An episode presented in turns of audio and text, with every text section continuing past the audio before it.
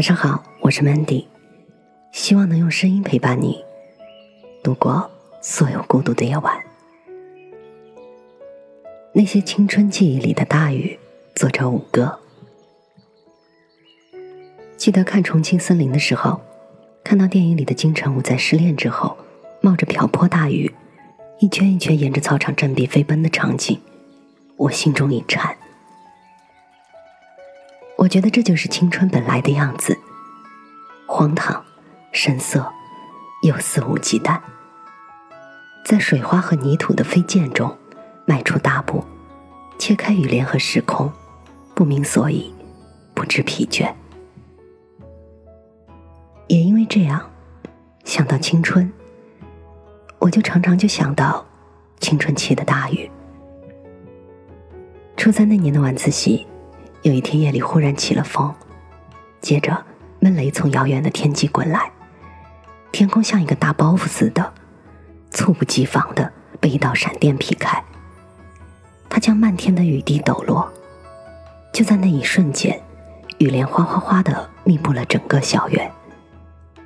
放学之后，我和几个没有带伞的同学，躲在校门口小卖部的屋檐下，看着大雨在积水面上敲出一个又一个水泡。打着旋儿的巨龙又散开来，似乎有点绝望的等待雨停。不久，我看见父亲骑着自行车，穿了一件长款的旧式帆布雨衣，远远的从黄昏的路灯下骑过来。雨很大，但是他骑的却分外的急促。我似乎有点骄傲的叫了一声“爸爸”，于是我便跑向他。父亲看到我停下车，从自行车后架上抽出一柄黑色长柄伞，迅速的撑开来，遮在了我的头顶上。快拿着！哦，我急切的应了一声，准备向屋檐下躲雨的同学挥手作别。而就在转身的一刹那，我看到那柄黑色的帆布伞，竟然有两根伞骨是断的。圆形的伞面因为伞骨的损坏。突兀的耷拉下一条长舌头来，像极了一个讽刺的笑话。我忽然觉得在同学面前丢尽颜面，一时恼怒，故意加大音调，用几乎质问的语气对父亲嚷道：“家里有好几把伞呢，为什么单挑这一把破的呢？怕你淋雨，来得急了点儿。”父亲一副满不在意的语气，一下激怒了年少虚荣的我。谁要用这把破伞？我丢下雨伞，把书包夹在腋下，愤怒的冲进雨帘里。积水迅速倒灌到我的鞋子里面，如大地伸出清凉的爪子，一次次的攥紧我的裤管和双脚。我不顾一切的向前奔跑，任雨水打在脸上，打湿了全身。远处花花绿绿的霓虹。从密布的雨帘中生长出来，像五彩斑斓的眼睛。风声呼啸，又仿佛有人在为这躁动的青春和夜晚鼓出掌声。如果没有我的初恋，我可能一辈子都不能感受到南方的雨季。我们在大一的寒假相识，那时候我们只是网上聊友，头一个月里聊尽了兴趣。爱好和人生观等等扯淡的话题。在这之后，他在好友栏里百无聊赖的删除了我，而我呢，却毫不知情的写了封信给他。然后，我们就决定在一起了。大二的时候，他做了文学社的副社长，我做了学生会副主席。我在写了上百分的超长情书之后，在交换了青春素颜的预兆之后。我们对纸上谈兵的爱情生活索然无趣，于是我搭乘了一列绿皮车，一路晃晃停停的赶到合肥。他在大学寝室里一夜心思狂潮的爱到天亮。火车在破晓时到达合肥站，那是我人生中第一次感受到了南方初秋的雨。那雨遮天蔽日的袭来，清凉而又绵密。我在雨中的凉亭下躲避，拨通了他寝室的电话。我到了，等你。在半小时之后，雨越下越密集，渐渐的，仿佛诸葛亮哭周瑜般的如诉如泣，仿佛孟姜女哭长城般的千愁万绪，仿佛祝英台哭山伯般的歇斯底里。这样的真实，完全颠覆了我在戴望舒诗句中对我初恋出场时的寄托。撑着油纸伞，独自彷徨在悠长、又长又寂寥的雨巷里。我希望逢着一个丁香一样的结着愁怨的姑娘。她撑一柄逆风飞扬的小伞，身姿摇曳，如凌空划破雨帘而来。秋风轻易的掀翻了她的裙摆，花白的大腿一闪而出，仿若一天亮剑。我们在校园里的湖滨塘里走了又走，驴拉沫子一般的把整个池塘磨成江水。小鱼下下停停，更年期似的絮絮叨叨。天黑之后，我送他回了寝室，他又送我回了宾馆。我躺在床上傻傻的发短信给他：“你到宿舍了吗？”他回复道：“你怎么这么笨呢？”夜里起了风，雨水擦在窗外的雨棚上，砰砰砰，像巨大而结实的心跳。大三那一年的暑假，我参加了一个赴河北赵县的社会实践小分队。深入赵县贫困地区进行支教活动。我们在一个黄昏到达了赵县，中学里已经放了暑假，校长把我们安顿在学生寄宿的土坯房里。查看了地形之后，我和带队的小丽老师商量，最终选择到小瓦房的教室里睡觉。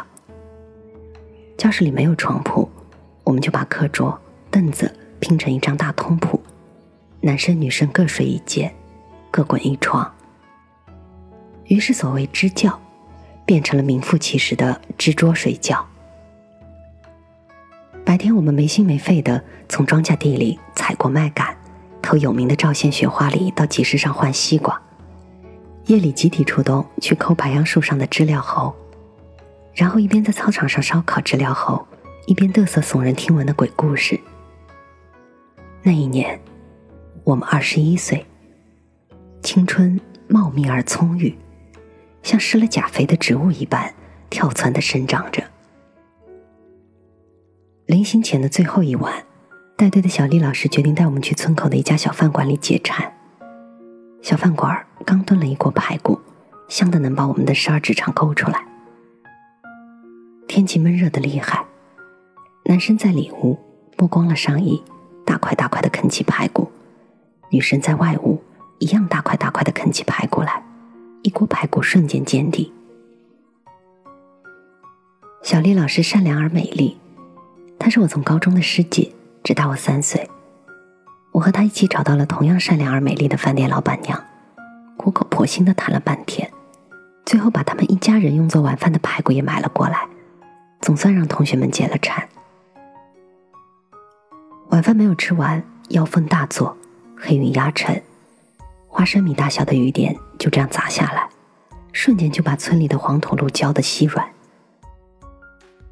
由于抢了东家的排骨，实在没有脸继续赖下去避雨了。小李老师买单之后，我们就一起冲进雨帘里。男生在前，女生在后，黄泥路像一条湿滑而粘稠的舌头，舔一下脚板就能吸住它。但是我们没有跑几步，就陆续有同学把鞋子陷进泥水里了。这之后，有几个女同学迅速的爬上了男生的后背。再之后，男生把鞋子别在腰间或攥在手里，一路转移妇女儿童似的滚回了根据地。我们回到教室里，衣服已经完全湿透了。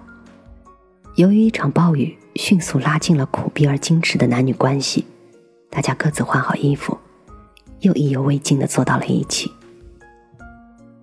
我们在教室中央用破书本和烂凳子升起一堆篝火，是衣服晾在篝火的一侧。女同学呢，拿出最后珍藏的零食和男同学围坐在一起，没有治疗后，也不讲鬼故事。那天夜里，我清楚的记得，我们一直在教室里唱歌，唱破了喉咙，唱跑了调，唱的心里直痒痒。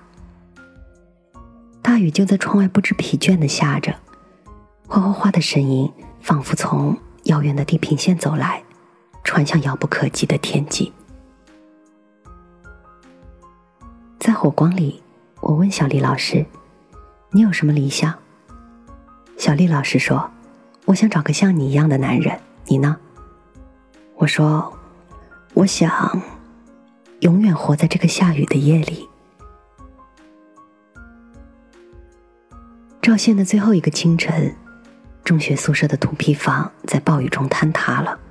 我们睡在小瓦房的教室里，幸运的毫发无损。第二天一早，雨停了。大家望着坍塌的土坯房，却久久的不肯离去。我们开始帮村民把坍塌的土块一铲一铲的从宿舍里铲出来，齐整有序的排成一队，在大太阳底下挥汗如雨，直到暮色深沉，才依依不舍的向村民们挥手作别。那是生命里最好的好时光。那是青春里最大的一场大雨，而后来的后来，我再也不会因为一点有失颜面的小事和父亲争吵了，也不会荒唐而固执的在雨夜里飞奔了。后来的后来，我的初恋告诉我，我们究竟不合适，还是分了吧。此后无数次的雨中，我依然撑伞漫步。但是身边的女孩，却永远再不会是他了。后来的后来，小丽老师终究也考研离去了，渐渐的没有了任何消息。那些当年一起下乡支教，说好一起打闹、永不分离的同学们，也像在雨水中泛起的水泡一样，起初打着旋儿的聚拢在一起，又在风乍起时散向各自的远方。此后很多年，我在异乡生活，我经历了各种各样的大雨，像无数的稳健持重的成年人一样，撑伞在雨中疾步，并没有幻想，也不带情绪。直到有一天，我看到电影《重庆森林》里的金城武在雨中狂奔的情景，我才觉得，那应该就是青春特有的荒唐、深色。又肆无忌惮的本来的面目。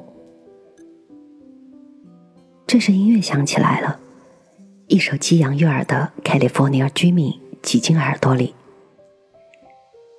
歌里唱道：“树叶转黄，天空灰蓝，我散着步，在一个冬日里，感到安全又温暖。”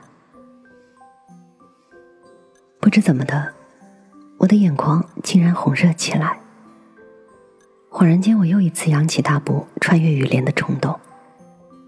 树叶、天空和冬日的暖阳，和一切一切，在许多年前被大雨打湿的记忆，在冰冷的都市的水泥森林里破土发芽，抽条疯长。青春从未因经历雨季而褪色。我们走着。在向上生长着的枝叶里，仍然珍藏着最晶莹的水滴。本节目由喜马拉雅独家播出，我是主播 Mandy，在每一个孤独的夜晚，我用声音陪伴你，希望从此你的世界不再孤独。